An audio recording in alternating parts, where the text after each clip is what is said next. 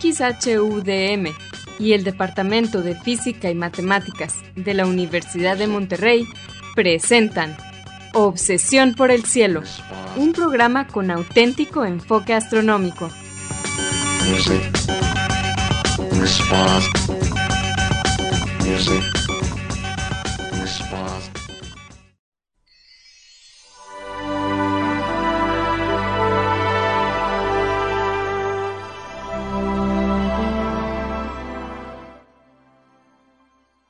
buenas tardes, sean todos bienvenidos a otro programa más de Obsesión por el Cielo, el único programa con enfoque astronómico y de exploración espacial en la ciudad de Monterrey y en la República Mexicana. Un servidor, Pedro Valdezada, profesor adjunto de astronomía del Departamento de Física y Matemáticas en la Universidad de Monterrey, les desea la más cordial bienvenida a este programa número 989 de Obsesión por el Cielo con fecha del martes 15 de noviembre del año 2022. En este programa comentaremos y pondremos en perspectiva algunas de las noticias que se relacionan con el estudio del universo y con la exploración del espacio que se dieron a conocer en estos últimos días. Y para ayudarme con esto quiero darle la bienvenida a mi coanfitrión Edgar Armada. Muy buenas tardes Edgar. Hola Pedro, muy buenas tardes y buenas tardes a todos ustedes, nuestros amigos de Obsesión por el Cielo, que nos hacen el favor eh, y nos hacen el honor de volvernos a escuchar aquí una semana más, dedicarnos una hora de su tiempo. Gracias por acompañarnos. Como siempre, aprovecho para mandar un saludo a algunos de nuestros amigos de Radio UDEM que nos ayudan a que este programa se transmita a través del 90.5 de FM, Radio UDEM en la ciudad de Monterrey eh, y su área metropolitana. Hoy menciono a Marco Cobos, a Salia Simón, a Asgard Banda y desde luego a todos los demás que también están en Radio Dem y nos ayudan.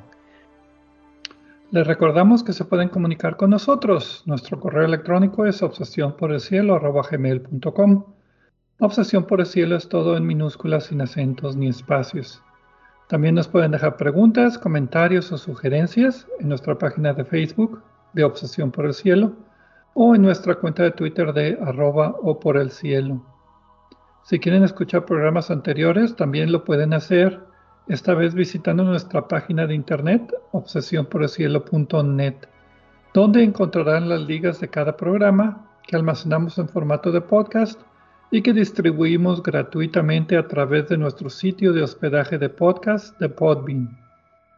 También en obsesionporelcielo.net podrán encontrar cuatro audios que hemos titulado Un paseo por el cielo. Este fue un proyecto auspiciado por la Unión Astronómica Internacional y consiste de una serie de cuatro audios en español que describen las constelaciones, sus mitologías y los objetos de interés que encontramos dentro de ellas. Es una para cada estación del año.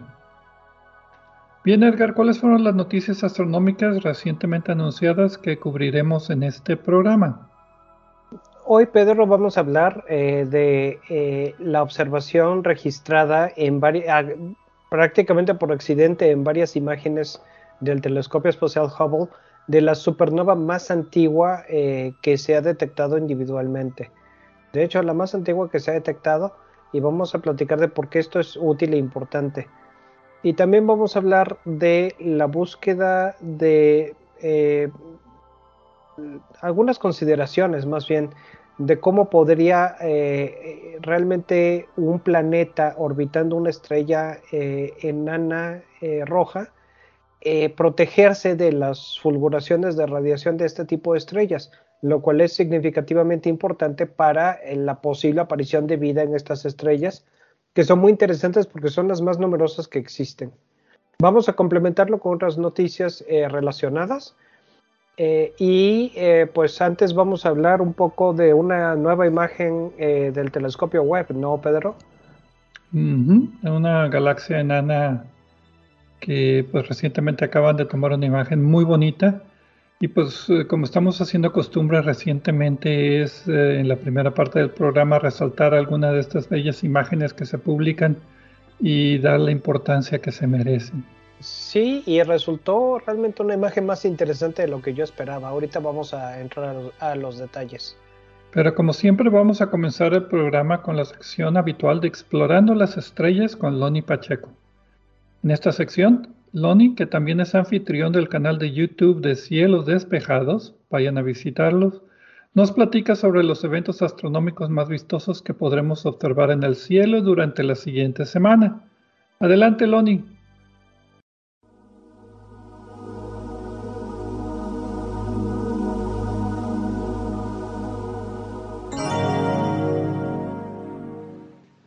Hola amigos, soy Pablo Loni Pacheco, instructor de astronomía en el Observatorio de las Termas de San Joaquín, donde me encuentran todos los fines de semana. También soy conductor del canal de YouTube Cielos Despejados, tu canal de ciencia y astronomía en español. Bienvenidos a este espacio dedicado a los eventos celestes venideros. Esto es del 15 al 22 de noviembre de 2022. Los horarios estarán dados en tiempo de centro, que es válido para Monterrey, Guadalajara y Ciudad de México. Esta semana, de sopetón, tenemos cinco planetas entre las 6 de la tarde y las 8 de la noche. Los más difíciles de encontrar serán los más cercanos al Sol, Venus y Mercurio, que han estado ocultos pero estarán compitiendo con la luz del atardecer sobre el horizonte oeste a las 6 de la tarde. Y solo tendremos entre 5 y 10 minutos para encontrarlos antes de que se oculten tras el horizonte. Pero eso es ahora, ya que en las próximas semanas se verán cada vez más temprano y a mayor altura. Luego, a las 6.15 de la tarde, toca el turno a los gigantes del sistema solar, Júpiter muy brillante y Saturno. Y a las 8 de la noche, Marte se estará asomando sobre el horizonte este. ¿Tienen telescopio?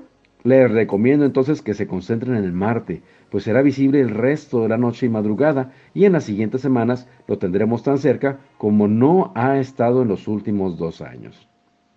El miércoles 16 de noviembre a las 7.27 de la mañana, la luna estará en fase de cuarto menguante, y aunque sea de día, vaya que sí la podremos encontrar, ya que en esta fase al amanecer la luna está en la parte más alta de su trayectoria por el cielo, culminando.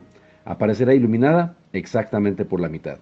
En tiempo universal, la fase cuarto menguante de la luna será el 16 de noviembre a las 13.27 horas. El miércoles 16 de noviembre, también 15 minutos después de la medianoche, o sea, ya la madrugada del jueves 17, se empezarán a ver los primeros meteoros de la lluvia Leónidas. Estarán compitiendo con el resplandor de la luna menguante. Es una lluvia modesta en la que podemos esperar contar entre 15 y 20 meteoros por hora en la racha de mayor actividad. Se recomienda continuar observando toda la madrugada hasta que amanezca y repetir la observación las noches del jueves para amanecer el viernes 18 de noviembre. Típicamente, la frecuencia de los meteoros se incrementa hacia el amanecer. Esta lluvia es una de las más recordadas por sus manifestaciones excepcionales cada 33 años, cuando el cometa periódico Temple-Tuttle retorna.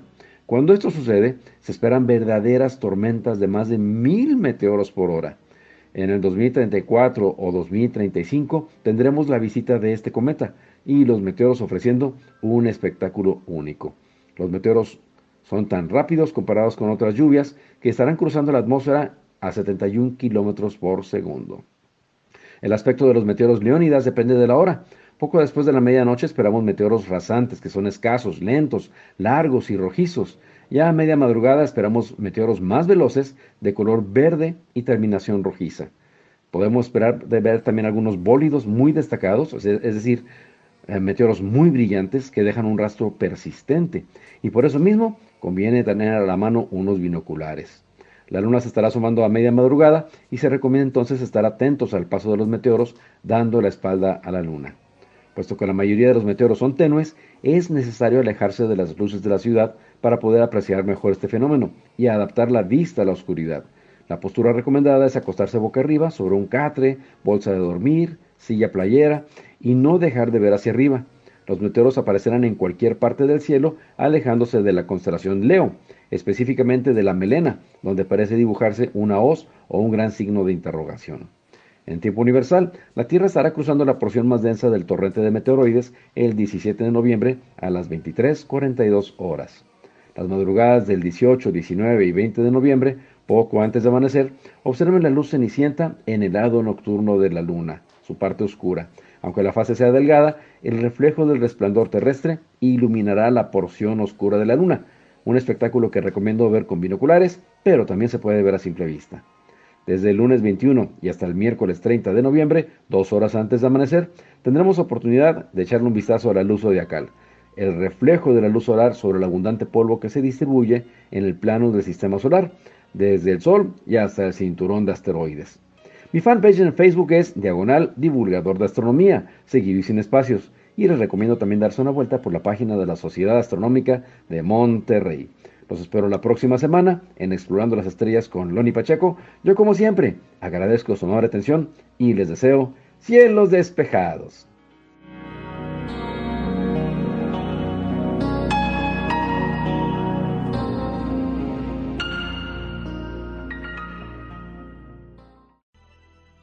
Muchas gracias Loni por tus efemérides astronómicas de esta semana como todas las semanas. Y pues bien, como dijimos en la introducción, vamos a hablar acerca de una muy bonita imagen que fue tomada por el telescopio espacial James Webb. esta imagen es de una galaxia enana en nuestro grupo local de galaxias. Eh, es una, estas galaxias enanas son satélites de nuestra propia galaxia o de la galaxia Andrómeda. Este caso es de un satélite nuestro y la galaxia se llama Wolf Lundmark Melot WLM. Para los amigos. Para sí, para los. Bueno, el descubridor fue Max Wolf en 1909, pero los astrónomos Knut o Knut Lundmark y Philibert Melot fueron los que descubrieron en 1926 que este grupito de estrellas era en realidad una galaxia enana cercana que pues se estaba confundiendo con las estrellas de nuestra propia galaxia. Está la constelación de Cetus, la ballena, y se encuentra a 3.1 millones de años luz de, nosotros aproximadamente. Además, perdón Pedro, además de que la imagen es muy, muy atractivamente visual, como realmente todas las imágenes de este tipo del telescopio Webb, eh, es, un objeto muy interesante eh, porque aunque es parte del grupo local de galaxias, que desde luego la Vía Láctea, las nubes magallánicas, las pequeñas galaxias satélite que se, han detectado, Andrómeda, M33 y, todas estas, es parte de ese grupo, pero también está muy está separada, es la que está, la que ha tenido menos interacción. Eh, eh, está, está vinculada gravitacionalmente a nuestro grupo de galaxias, pero al mismo tiempo eh, como que está bastante lejos y eso hace pensar que ha interactuado muy poco con otras galaxias del grupo. O quizá que nunca ha interactuado con otras galaxias del grupo en la historia del universo. Y eso, eso es interesante pues porque nos dice, nos da información sobre cómo, eh, vaya, primero la composición química del gas del cual se están formando las estrellas en esa galaxia. Y básicamente todo lo que uno quiera considerar eh, desde el punto de vista de, antigüedad, de, de la formación y el origen y el génesis de las primeras galaxias, aunque sea una galaxia pequeñita, ¿no? Sí, es lo mismo que en el sistema solar cuando encuentras un objeto lejano como un cometa que es de material primordial, pues esta galaxia se piensa que también sea material primordial que no ha interactuado con ninguna otra galaxia y por lo tanto nos puede revelar mucho acerca de la eh, formación y la evolución de galaxias, en particular galaxias pequeñas o galaxias enanas, que son las que eventualmente se juntaron para formar galaxias más grandes como la Vía Láctea. Entonces, la imagen en sí es muy interesante, está hecha de cuatro colores, es infrarroja, tomada por el telescopio espacial James Webb, como ya dijimos tiene la característica, ¿cómo se llama? Seis picos más uno horizontal completamente, muy, muy característico ya de estas imágenes del James Webb. Y lo que a mí más me impresionó es que se pueden ver con un poquito de imaginación los tres planos que hay en la, en la imagen. Y por esto me refiero que las estrellas más brillantes que tienen estos picos de difracción, pues que nada más se ven en estrellas brillantes, pues son estrellas de nuestra galaxia, son estrellas que están cerca de nosotros. Después está un grupito de estrellas muy finitas, muy apenas se pueden notar, pero todas tienen más o menos la misma magnitud. Esas son las estrellas de la galaxia enana, ¿cómo era? WLM. Y después hay otro fondo que son galaxias que están de fondo mucho más alejadas. Entonces, si pudiéramos hacer tres cortes, yo podríamos hacer esos tres. Primero las estrellas cercanas con piquitos, las estrellas de la galaxia enana y después las galaxias de fondo. Que alguien debería hacer esto en tres dimensiones así, que le puedas quitar los tres niveles, los tres layers de, pues la imagen. Pues ya tienes un proyecto para el próximo fin de semana que no tienes nada que hacer, Pedro. Sí, ya en mi copioso tiempo libre. tu copioso, bueno, más bien yo diría, para los que nos estén escuchando, tu inexistente tiempo libre. Pero en fin, a mí me gusta mucho la forma de, eh, eh, de algunas de las galaxias, la estructura, eh, la perspectiva que tenemos, pero sí, además de los tres planos de profundidad que describes, también veo la, la diferencia de colores que hay en no solo en estrellas, sino también en algunos de los objetos más lejanos. Y la cantidad de galaxias, realmente uno no acaba de, de, contarlas, ¿no? Sí, lo interesante, como decíamos, esta es la constelación de Cetus, la ballena, que está fuera del plano de la galaxia, entonces cualquier imagen del James Webb va a revelar galaxias de fondo.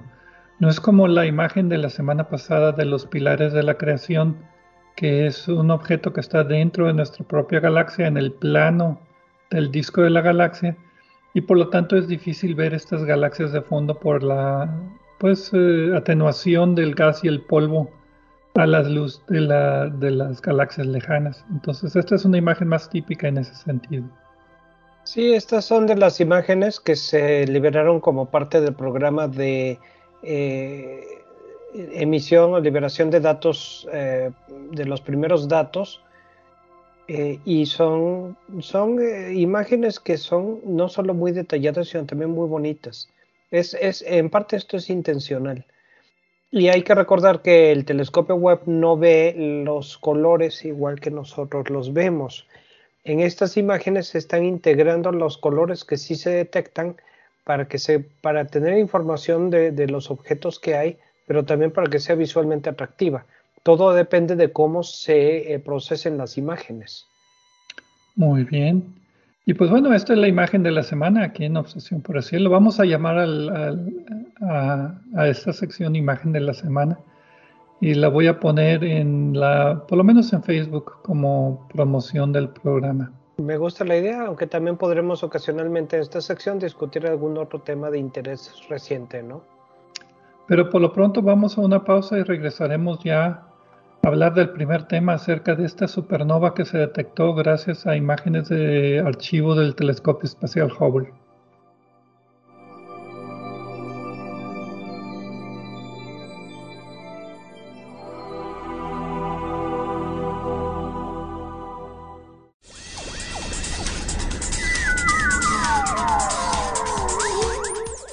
explorando el cielo con nosotros. En un momento continuamos.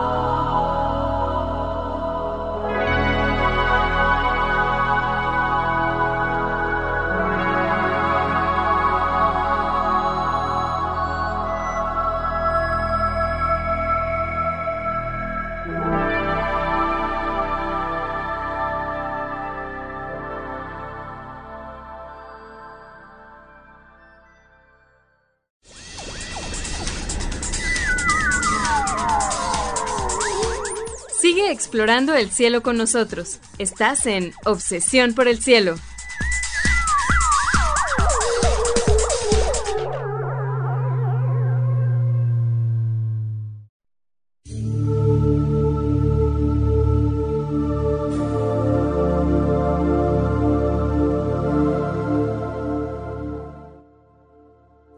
Regresamos a Obsesión por el Cielo con las noticias astronómicas de esta semana. Un servidor, Pedro Valdés y Edgar Armada. En la primera parte del programa platicamos acerca de una nueva imagen liberada por el telescopio espacial James Webb de una galaxia enana cercana, una imagen muy espectacular, la analizamos un poquito, la comentamos y Loni Pacheco nos dio sus efemérides astronómicas como todas las semanas. Y ahora pues nos toca esta primera noticia que nos interesó a los dos. Es acerca de una supernova que fue detectada en el telescopio espacial Hubble, en imágenes de archivo del telescopio espacial Hubble, detectada pues por casualidad y es la imagen de una supernova más lejana, más antigua, jamás observada. No es así una imagen espectacular, pero sí es muy interesante la forma en que pues la estudiaron y la descubrieron.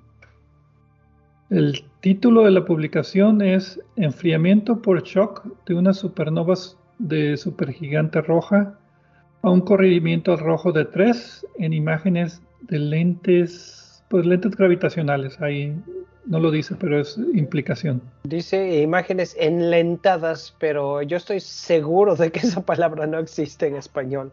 Enlentadas gravitacionalmente. Vamos a inventarla. Salió el... Eh, dice enlentadas, no dice gravitacionalmente.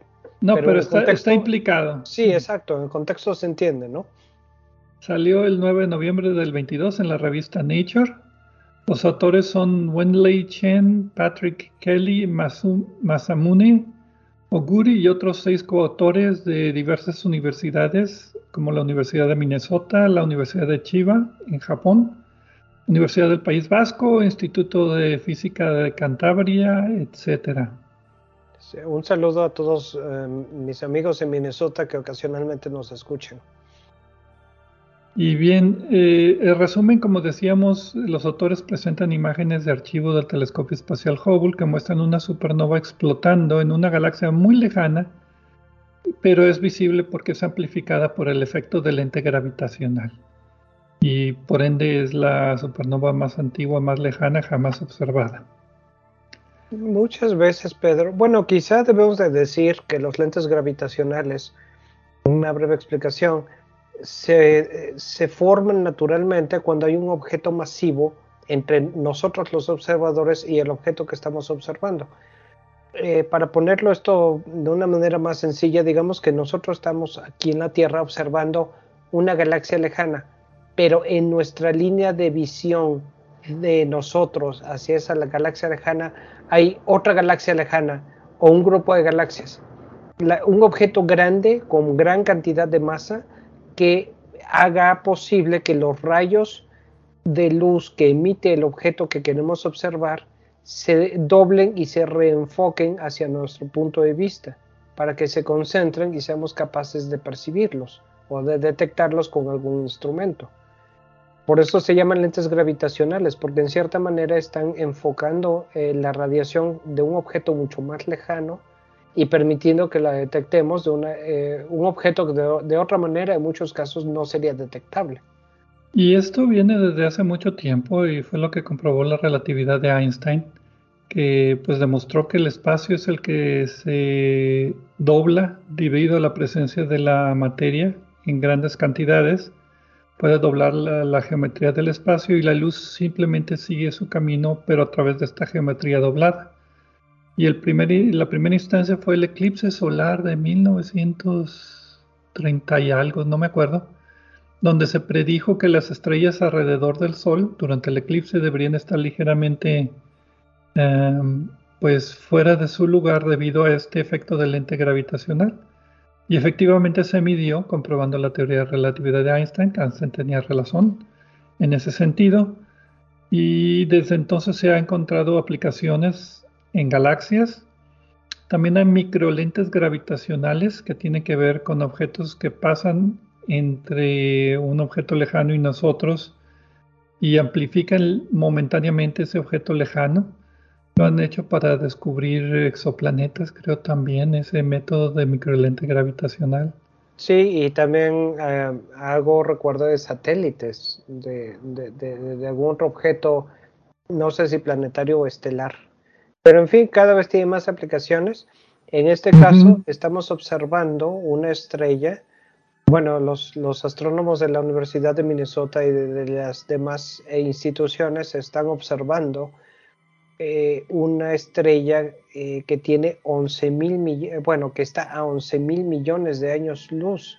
O sea que la luz que estamos enfocando, con el que se está enfocando gracias a este lente gravitacional, partió de su origen hace 11 mil millones de años, lo cual es eh, dos, ah, cuando el universo era apenas dos y pico mil millones de años, dos y pico mil millones de años después del Big Bang.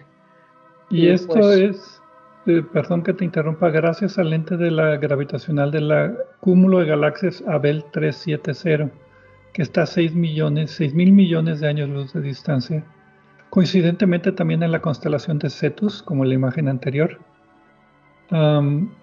hay muchos cúmulos de galaxias donde las galaxias en sí no son masivas, pero tienen una gran cantidad de materia oscura. Y esto causa múltiples imágenes de lentes gravitacionales. Y el telescopio espacial Hubble en particular hay un programa que escudriña estos cúmulos de galaxias constantemente, buscando ligeros cambios en estas imágenes ¿Alentadas o cómo dijiste que eran? Enlentadas. Eh, término, que eh, término que inventé yo. ¿eh? Como dicen en los programas de televisión donde hacen cosas peligrosas, niños no intenten esto en casa. Y los que no son niños tampoco. ¿eh? Ponle derechos de autor antes de que te lo ganen. no, no. No quiero que mi nombre quede asociado a eso. Entonces, esta es una de estas ocasiones donde escudriñando estos cúmulos de galaxias se encontraron en Abel 370 una galaxia que tenía a su alrededor cuatro lentes gravitacionales de una misma galaxia mucho más lejana, como tú la mencionabas hace, ¿qué? 11.200 millones de años luz de distancia. Por la mañana. Bueno, no fíjate que eso no es broma, es interesante, porque sí es por la mañana. Las cuatro imágenes están ligeramente desfasadas en el tiempo y esa es la importancia de este descubrimiento, que las cuatro imágenes han recorrido debido al lente gravitacional ligeramente diferentes trayectorias y han llegado a nosotros con diferente tiempo. Entonces, cada imagen de la supernova, cada puntito, porque en realidad eso es nada más un puntito, es un puntito diferente en el tiempo. Correcto. y, mejor todavía. Y me lo ganaste, Pedro, porque por ah, eso dije. Es, que, me lo pusiste de pechito. Eh, ah, eh, totalmente. Con frecuencia lo digo de broma.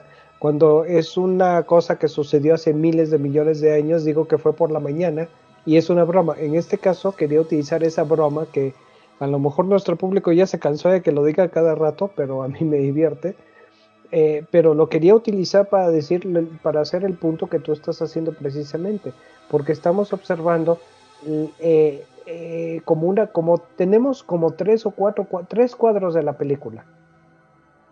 Cuatro. cuatro cuadros de la película. antes, después, un poco más tarde y al final. Entonces, eso es útil porque se ve una supernova que ocurrió hace 11 mil y pico millones de años y cómo ha progresado. Y lo interesante de esto es que, bueno, los lentes gravitacionales pues no son perfectos, son, eh, no son lentes hechos a la medida, entonces las imágenes no son nítidas y precisas, no, no, no podemos resolver nada de los detalles, pero sí podemos sacar datos espectrales de eso. Y esto es, la mayoría de las veces en astronomía no podemos resolver los objetos para verlos como si estuviéramos viendo una película a, no sé, 100 mil kilómetros. Eh, bueno, depende del objeto, pero como no, no es como si estuviéramos allí orbitando el objeto que nos interesa. Entonces, la información espectral que tenemos es básicamente lo único que tenemos para estudiar la mayoría de las supernovas y la mayoría de los objetos estelares y en este caso eso es lo que tenemos, pero además tenemos los cuatro cuadros de la película. Sí, eh, estas imágenes, en realidad nada más son dos o tres imágenes que usaron los autores de la, del cúmulo Abel 370, imágenes del Hubble tomadas en el 2010, 2011 y 2016.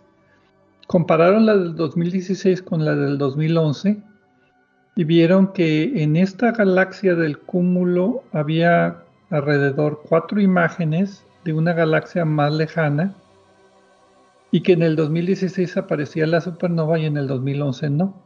Entonces pudieron hacer una subtraer la imagen donde no hay supernova de la imagen que sí hay supernova para que nada más se dejara de ver la, supernova. Entonces son cuatro imágenes de la supernova. Ellos calculan, según sus modelos de materia oscura alrededor de esta galaxia, en este cúmulo de galaxias, que es eh, una imagen de como un, seis días antes de la supernova, una imagen del día cero con la supernova que es de color azulito, otra imagen que es dos días después de la supernova que es un poquito menos azul, y otro día, ocho horas, ocho días, perdón, otra imagen ocho días después, donde la supernova ya se ve rojita. Entonces lo que captaron es básicamente la secuencia de explosión de la supernova en tres cuadros, bueno, cuatro cuadros si consideras el antes de la explosión. Eh, bueno, hay que aclarar, eh, no es que los cuatro imágenes fueron, bueno, sí fueron tomadas en momentos distintos. No, fueron al mismo, fueron al mismo tiempo. Ok ya me lo volviste a ganar, Pedro. Ah, ¿cómo que momentos distintos? No te entendí. Lo que estoy diciendo es que eh, en una sola imagen hay tres momentos distintos. Ok. Porque los, las tres imágenes producidas por el lente gravitacional tienen trayectorias distintas. Entonces se estima que una de las imágenes eh, bien tarda, eh, llega en el momento cero a un ladito, en la misma foto, está otra de las señales de esa estrella que es al día, es al día siguiente, porque la luz que nos llega, que forma esa imagen, siguió otra trayectoria. Y la última imagen está unos en el día 8, porque siguió una trayectoria todavía más larga. Entonces, la diferencia de tiempo en las, en las señales que hay en cada imagen eh, es debido a la trayectoria, eh, eh, las diferentes trayectorias que sigue el lente que hace, que hace que la luz siga el lente gravitacional. Esta es una nueva versión de astronomía y viaje en el tiempo. Sí, y en la, en la misma imagen. Cada, cada una de las imágenes tiene tres momentos distintos. Y lo interesante del título de la publicación es que Precisamente los primeros momentos, los primeros días de la explosión de supernova son importantísimos para entender su, física, su explosión. Y esta es la única versión que se ha encontrado de esto y la más lejana. Y lo que sigue aquí es, pues, eh, con estos datos y los que se vayan obteniendo en el futuro de eventos similares, complementar y entender la diferencia que puede haber entre las primeras estrellas del universo, las primeras supernovas y las actuales. Ahora, hay otra noticia donde eh, publican una simulación, eh, otro grupo totalmente distinto, eh, está en Archive, donde están tratando de ver si el telescopio espacial James Webb podría detectar las primeras estrellas que se formaron, lo que le llaman las estrellas de la población 3, que son esencialmente puro hidrógeno y puro helio. ¿Detectar directamente sin lente gravitacional? Eh, sí, vaya, eh, investigar si se puede con lente gravitacional o sin lente gravitacional. Y la conclusión a la que llegan es que sí se requiere de lente gravitacional, pero que varios de estos eventos posiblemente están al alcance con lentes gravitacionales del telescopio espacial Webb.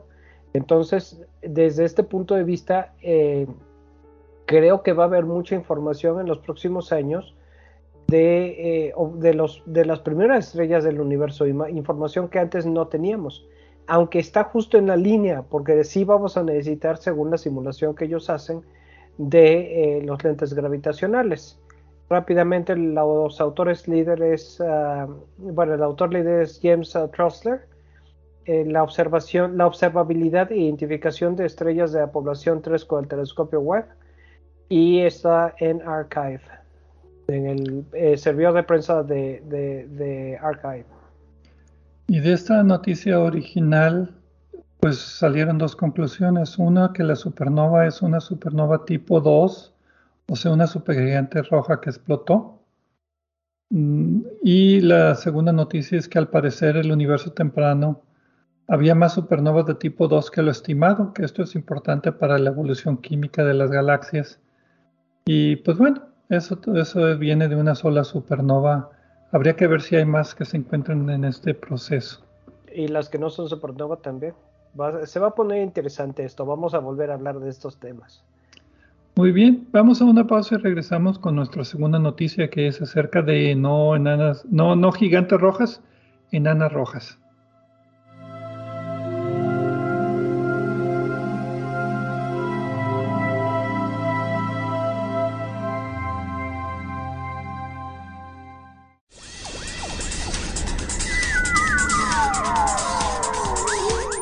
Sigue explorando el cielo con nosotros. En un momento continuamos.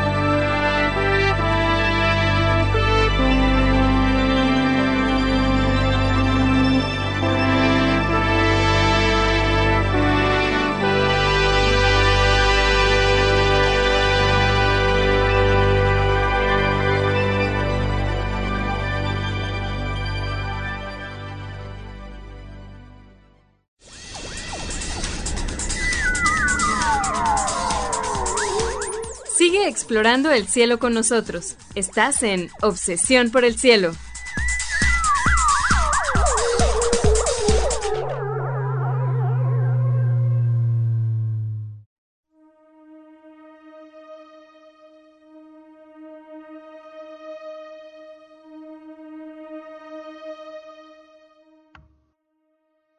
Regresamos a Obsesión por el Cielo con las noticias astronómicas de esta semana.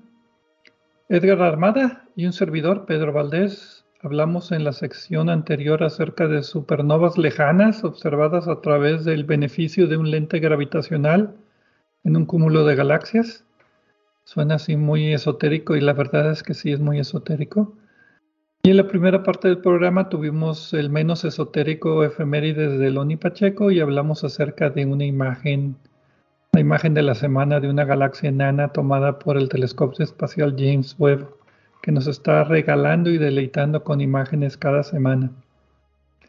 Antes de que sigas, Pedro, les recuerdo eh, que está disponible en podcast nuestro, nuestro otro programa, el programa eh, mensual, que es Obsesión por el Cielo Punto Focal, donde nos acompaña el doctor eh, Gerardo Ramón Fox y platicamos de varios temas. ¿Cuál fue el último, Pedro?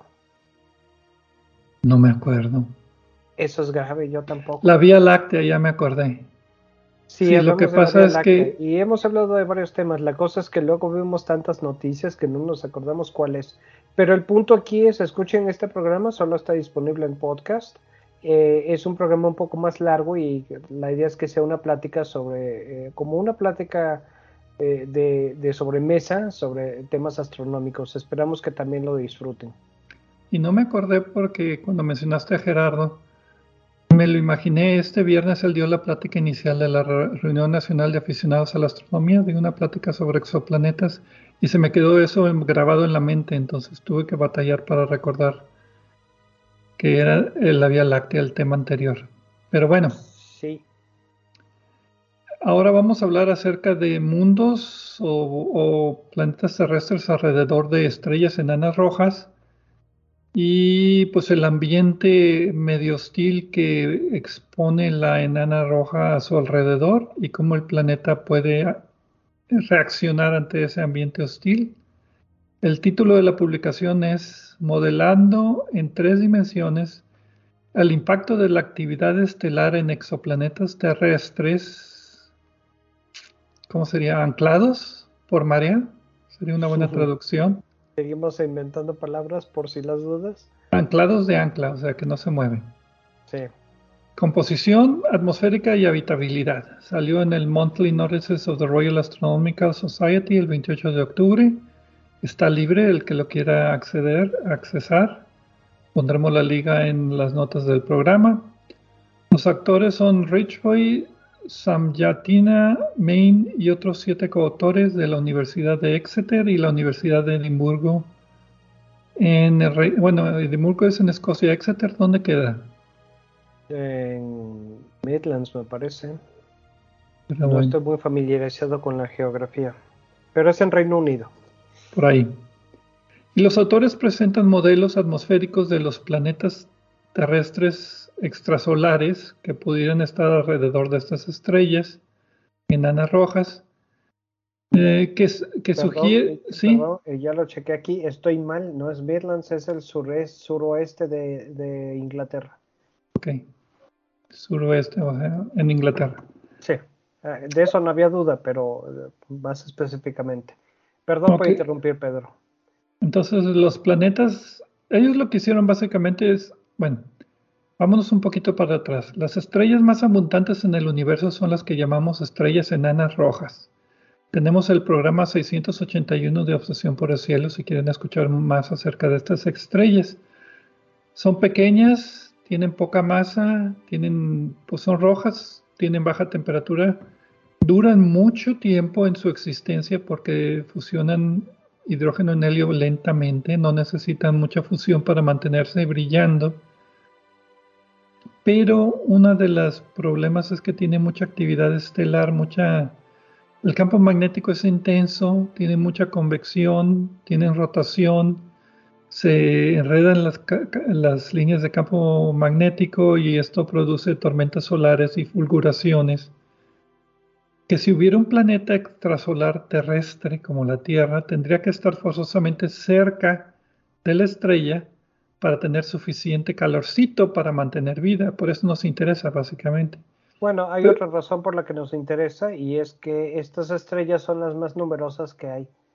Eh, con frecuencia, eh, en, trabajos no especializados se dice que nuestro Sol es una estrella promedio en realidad eh, no es promedio porque es más masiva y más caliente que la mayoría de las estrellas que existen. Aunque es cierto que hay estrellas muchísimo más grandes y, que producen más energía. En el caso de las que nos ocupan, las enanas rojas, son las más numerosas que existen. Como tienen poca masa, producen menos energía y entonces su zona de habitabilidad, donde puede existir el agua líquida, una definición poco simplificada, es muy estrecha y muy cercana a estas estrellas. Esto significa que un planeta que orbite, un planeta donde pueda aparecer la vida, para tener energía para mantener y dar origen a esta vida, tendría que orbitar muy cerca. Esto podría no ser un problema.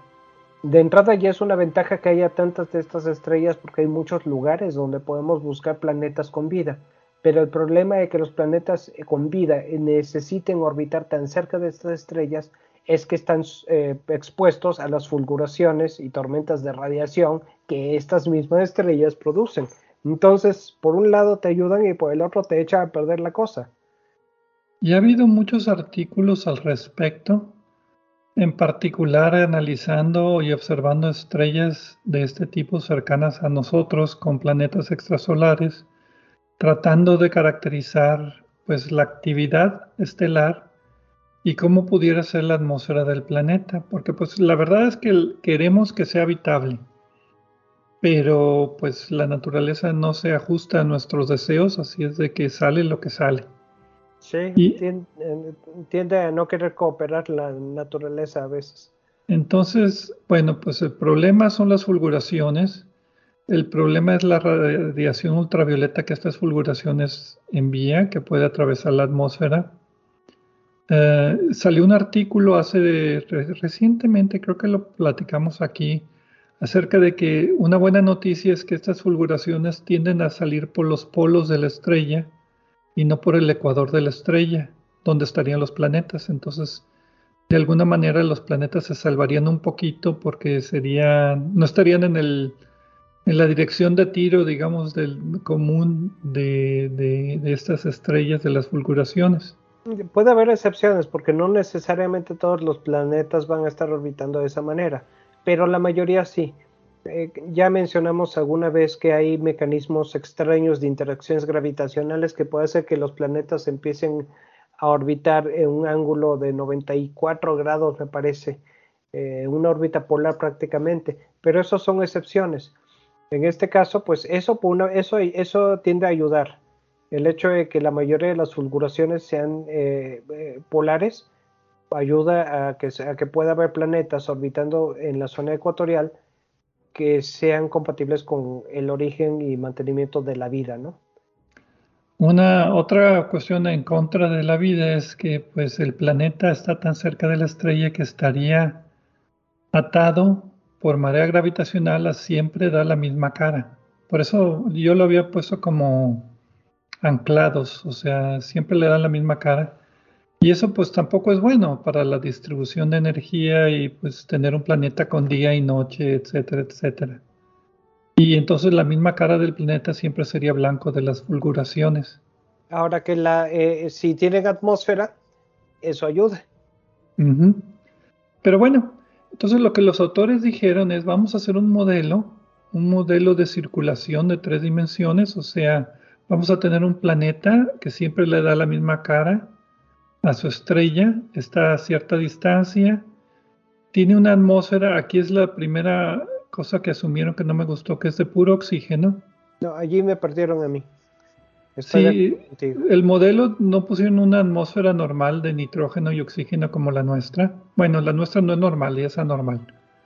Pero para simplificar el modelo pusieron una atmósfera de puro oxígeno y vieron las fulguraciones, la radiación ultravioleta que causaba a la atmósfera. Entonces hicieron un modelo de circulación atmosférica y un modelo de cinética de fotoquímica, o sea, cómo los fotones alteran la química de la, atmósfera y encontraron que las tormentas, estas, de estas fulguraciones, aumentan la cantidad de ozono en la atmósfera por un factor de 20. Y eso, el ozono, bloquea la luz ultravioleta.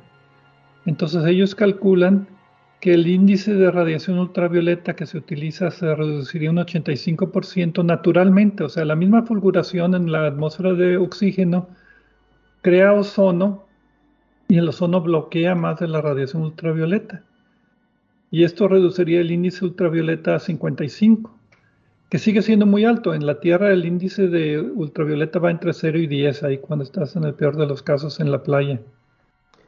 Ahora, la, la, otra cuestión aquí es que están asumiendo, primero, que la atmósfera del planeta propuesto sobrevive a las fulguraciones de esa estrella. Eso ya puede ser problemático. Y segundo, la composición de su atmósfera que está muy ideal, está idealizada. Ellos mismos admiten que ese es el siguiente paso, ponerle una atmósfera de adeveras a un planeta para hacer una simulación de este tipo. Pero es interesante que pueden pasar, lo que sí es interesante y sí me gustó es que pueden pasar cosas inesperadas. A nadie se le había ocurrido que se podía formar ozono eh, eh, como efecto de lo mismo que está causando el problema en primer lugar. Entonces, digamos que el problema crea su propia protección también. El problema se automitiga. Es solo una propuesta, desde luego, pero es una propuesta interesante porque nos hace ver algo que no se había considerado anteriormente. Ahora, un problema que surge de este eh, estudio es que dos gases que se pueden considerar como evidencia de vida son el óxido nitroso en la atmósfera y el ozono. Y los dos suelen considerarse como posibles señales de vida, eh, de la existencia de vida en un planeta.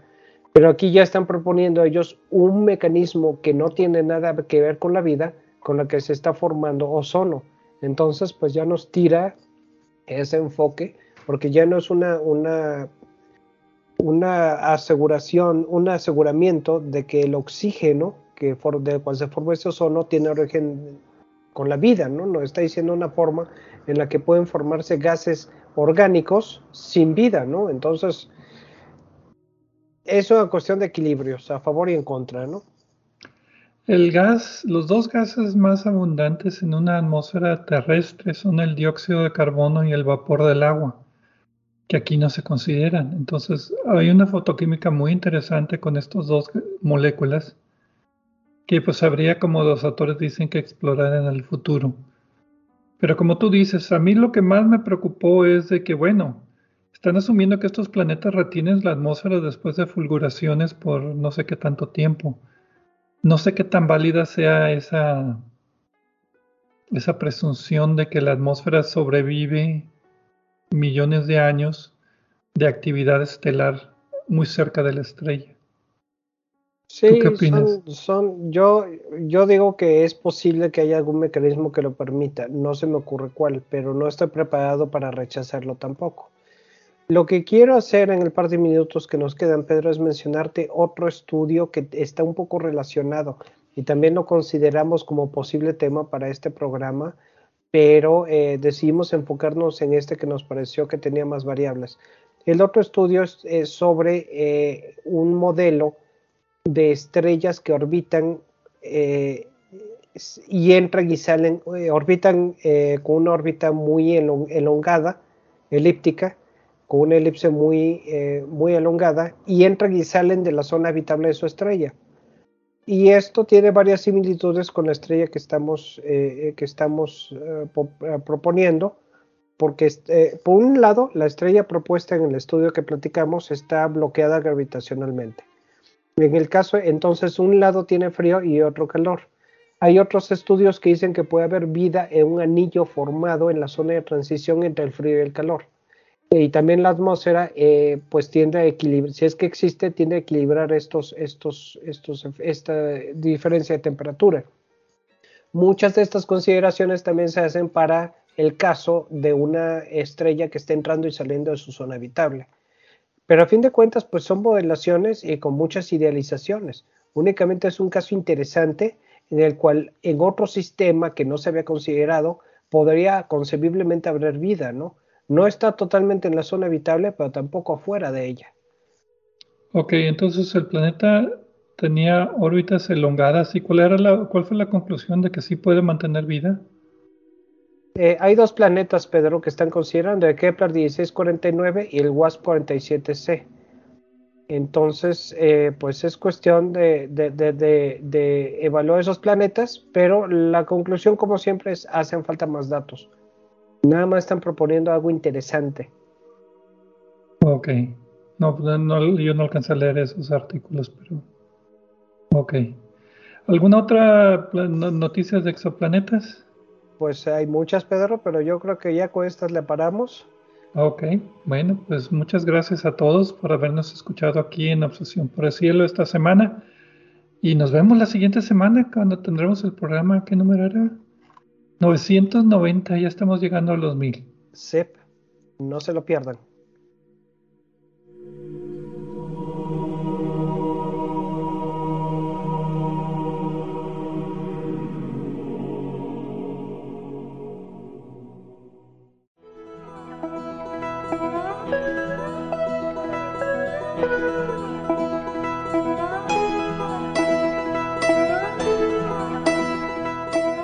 Les recordamos que a través de nuestra página en Facebook de Obsesión por el Cielo pueden encontrar vínculos a sitios con más información sobre el programa de cada semana. También pueden sugerir temas, hacernos preguntas de astronomía y encontrar los podcasts de cada programa. Gracias por acompañarnos en una edición más de Obsesión por el Cielo.